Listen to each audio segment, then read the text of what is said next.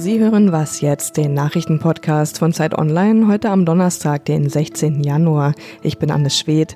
Wir fragen heute, wie schnell man künftig in Deutschland zum Organspender wird und wir schauen auf Pläne, in Deutschland türkische Schulen zu errichten. Jetzt gibt's aber erstmal die Nachrichten. In den USA beginnt heute das Amtsenthebungsverfahren gegen Präsident Trump. Das Repräsentantenhaus hat gestern die Anklageschrift an den Senat übergeben. Dort findet jetzt der eigentliche Prozess statt. Heute werden die Anklagepunkte verlesen und der oberste Richter und die Senatoren vereidigt. Das Verfahren im engeren Sinne beginnt dann am Dienstag. Dass Trump aber tatsächlich des Amtes enthoben wird, gilt als unwahrscheinlich. Die Bundesregierung hat sich mit den Kohleregionen in Deutschland auf einen Zeitplan geeinigt, wann die Kohlekraftwerke abgeschaltet werden sollen. Nach langen Verhandlungen wurde vereinbart, dass geprüft werden soll, ob die Kraftwerke nicht schon einige Jahre früher abgeschaltet werden können und nicht erst wie geplant im Jahr 2038. Das soll dann auch mit den Betreibern der Kraftwerke vertraglich festgelegt werden. Geplant ist, dass ein entsprechender Gesetzentwurf noch in diesem Monat auf den Weg gebracht wird. Redaktionsschluss für diesen Podcast ist 5 Uhr.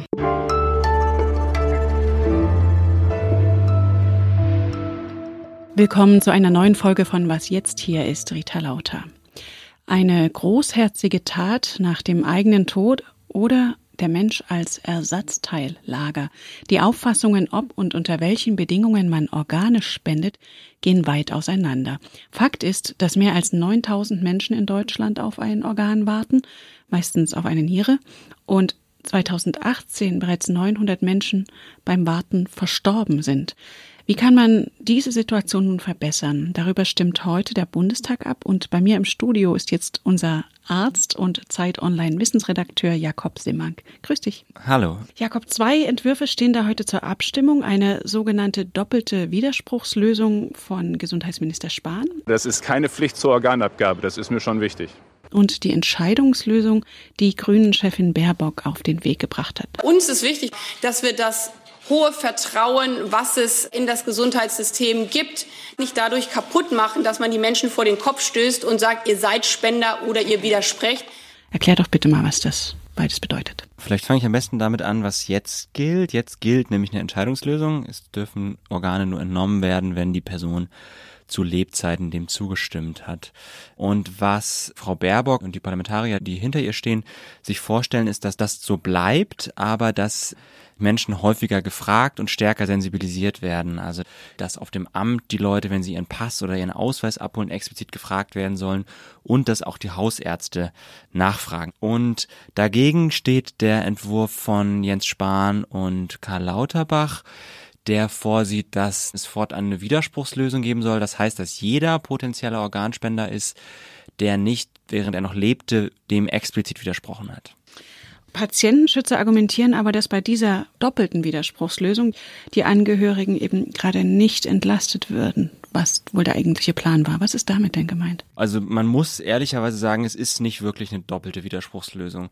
Doppelt wäre die Widerspruchslösung dann, wenn nicht nur der Sterbende zu Lebzeiten widersprechen konnte, sondern auch wenn die Angehörigen in der Phase, in der es um die Organspende geht, widersprechen können. Und das können die Angehörigen dem Gesetzentwurf nach nicht. Sie werden lediglich gefragt, ob der Sterbende zu Lebzeiten widersprochen hat, wenn das nicht hinterlegt ist. Und das ist in anderen Ländern auch anders. Also in Spanien ist es beispielsweise so, dass die Angehörigen durchaus widersprechen können, selbst wenn der Sterbende zu Lebzeiten für die Organspende war. Das heißt für die Angehörigen hier, die mit der Trauer um einen sterbenden Menschen kämpfen müssen, dass da also selbst gegen ihren Willen die Organe entnommen werden könnten? Genau, das ist definitiv eine belastende Situation. Man kann jetzt natürlich aus verschiedenen Richtungen betrachten. Die Situation der Menschen auf Wartelisten ist auch sehr belastend und vielleicht kommt man um gewisse Belastung nicht herum. Das ist zumindest die Argumentation von Jens Spahn. Würde denn bei einer solchen Lösung die Zahl der Organspenden wirklich hochgehen? Also wir haben Erfahrungswerte aus anderen europäischen Ländern vor allem. Und meistens ist es aber so, dass mit der Einführung der Widerspruchslösung auch andere Dinge verändert wurden. Das heißt, wir sehen zwar, dass nach der Einführung der Widerspruchslösung in europäischen Ländern die Zahl der Organspenden um so im Schnitt 20 bis 30 Prozent gestiegen ist. Die Frage ist, liegt das an der Widerspruchslösung? Liegt das möglicherweise auch an der Sensibilisierung der Bevölkerung? Liegt es möglicherweise an der Stärkung von Transplantationsbeauftragten etc.? Da waren alle Gesetzentwürfe im europäischen Vergleich ein bisschen anders, sodass man letztlich nicht genau sagen kann, was geht allein auf die Widerspruchslösung zurück. Aber man sieht eben schon, dass nach der Einführung der Widerspruchslösung die Zahl der Organspenden deutlich steigt. Und ich finde, das ist ein guter Grund auch für die Widerspruchslösung.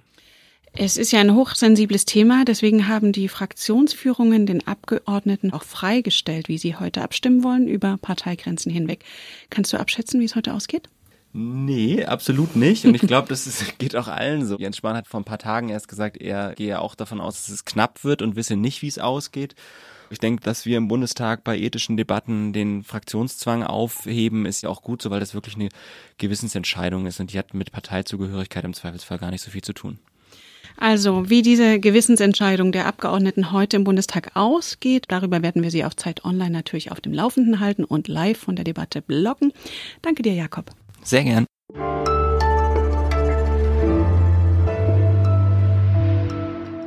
Und sonst so?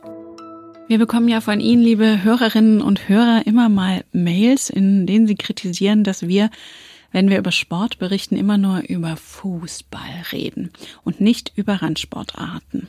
Die haben es aber nicht nur bei Was jetzt nicht ganz einfach, sondern auch in Berlin, wo sich der Basketball und der Eishockeyverein eine Halle teilen.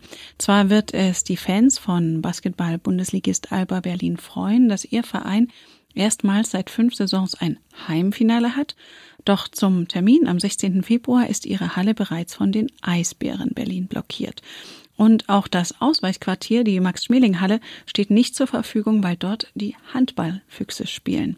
Damit das Finale nicht am Ende bei den Gegnern in Oldenburg stattfinden muss, könnte es nun einen Doppelspieltag mit Eishockey und Basketball in einer Halle geben. Der Chef der Basketball-Bundesliga hat inzwischen auch eingeräumt, das Auslosen des Heimrechts fünf Wochen vor dem Finale sei wohl nicht der Weisheit letzter Schluss.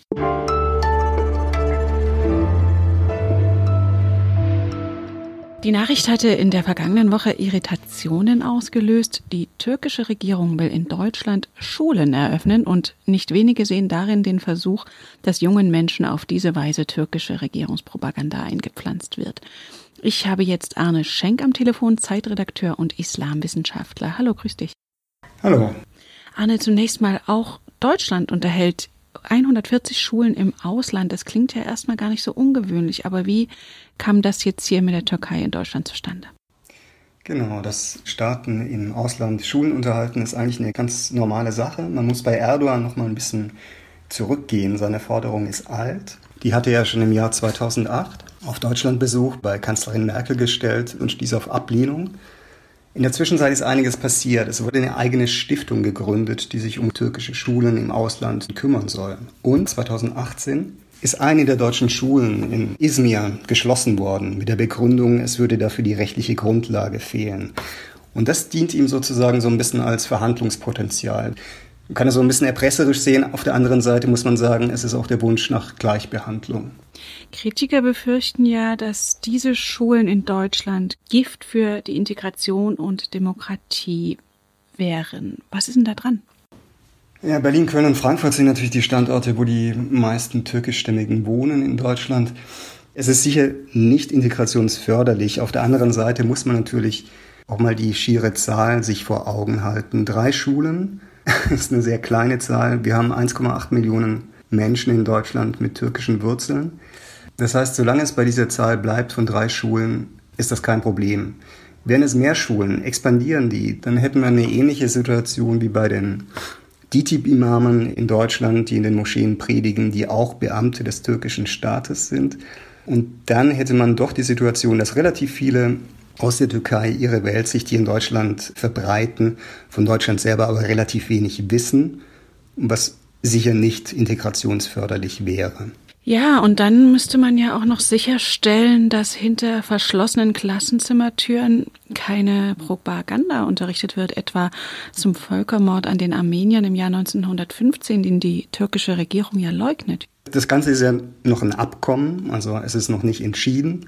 Der Entwurf liegt bei den Landesregierungen vor, der wird dort geprüft, stößt teilweise auch auf einige Kritik. Diese Schulen wären aber durchaus gebunden an die Landesgesetze. Also es entsteht dort kein demokratiefreier Raum. Die Schulen werden teilweise mitfinanziert, weil der türkische Staat nicht Träger ist, sondern private Vereine. Das heißt, dadurch öffnen sich für den Staat Kontrollmöglichkeiten eben durch die Schulaufsicht. Bleibt natürlich die Frage, wie effektiv kann die arbeiten. Also sobald die Klassenzimmertür zu ist, kann man natürlich einiges erzählen. Aber könnten solche Schulen auch eine Chance sein? Naja, die könnten schon auch eine Chance sein. Es sind auch nicht die ersten türkischen Schulen, die es in Deutschland gibt. Es gab davor vom Gülen-Netzwerk, das ist eine religiöse Bewegung, Schulen in Deutschland, 25 insgesamt, und die hatten allesamt einen ziemlich guten Ruf. Da waren gute Lehrer, die haben allerdings auch nur ausschließlich nach deutschen Lehrplänen gearbeitet. Mhm. Was in der ganzen Diskussion jetzt vielleicht auch ein bisschen zu kurz gekommen ist, diese Schulen wären natürlich auch ein diskriminierungsfreier Raum für türkische Schüler. Es ist auch klar, dass viele türkischstämmige Schüler in Deutschland Probleme haben mit dem Schulsystem, teilweise durch das Raster fallen. Viel zu wenige kommen aufs Gymnasium, obwohl es besser geworden ist. Trotzdem bleiben noch viel zu viele auf der Hauptschule hängen. Also für solche Schüler könnte es eine Chance sein. Und deine Analyse zu diesem Vorhaben ist in der neuen Zeit zu lesen. Vielen Dank, Arne. Gerne. Das war was jetzt der Nachrichtenpodcast von Zeit Online. Schreiben Sie uns gern an wasjetzt.zeit.de. Für Sie im Studio war Rita Lauter. Machen Sie es gut.